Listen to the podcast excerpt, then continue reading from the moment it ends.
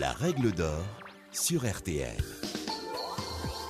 Alors, tout de suite, une règle d'or avec Maître de Comont, le spécialiste voiture PV radar en France. La règle d'or sur RTL. On écoute ça, on se dit de quoi se plaint-il Il a 4 places sur la carte grise alors qu'il en a 8 ou vice-versa. Oui. Mais le problème, c'est que lors du contrôle de la police, elle, elle ne veut rien savoir.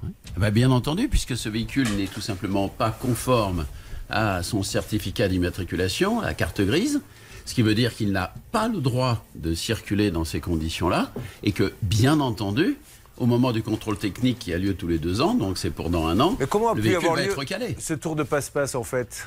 À votre avis Alors, des suppositions, nous ne pouvons rien affirmer, ce sont sur- des suppositions. On va être sur les suppositions. Le véhicule, il vient de l'étranger. Oui. Il vient de Hollande. Bon.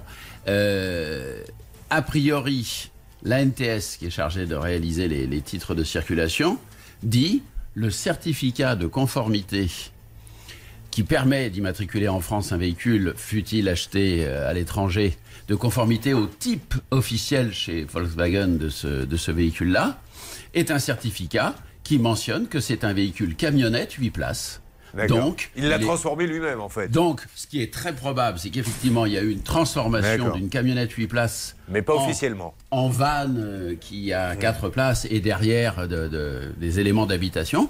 Mais ça n'a pas été homologué, ça n'a pas été agréé par quelque service que ce soit.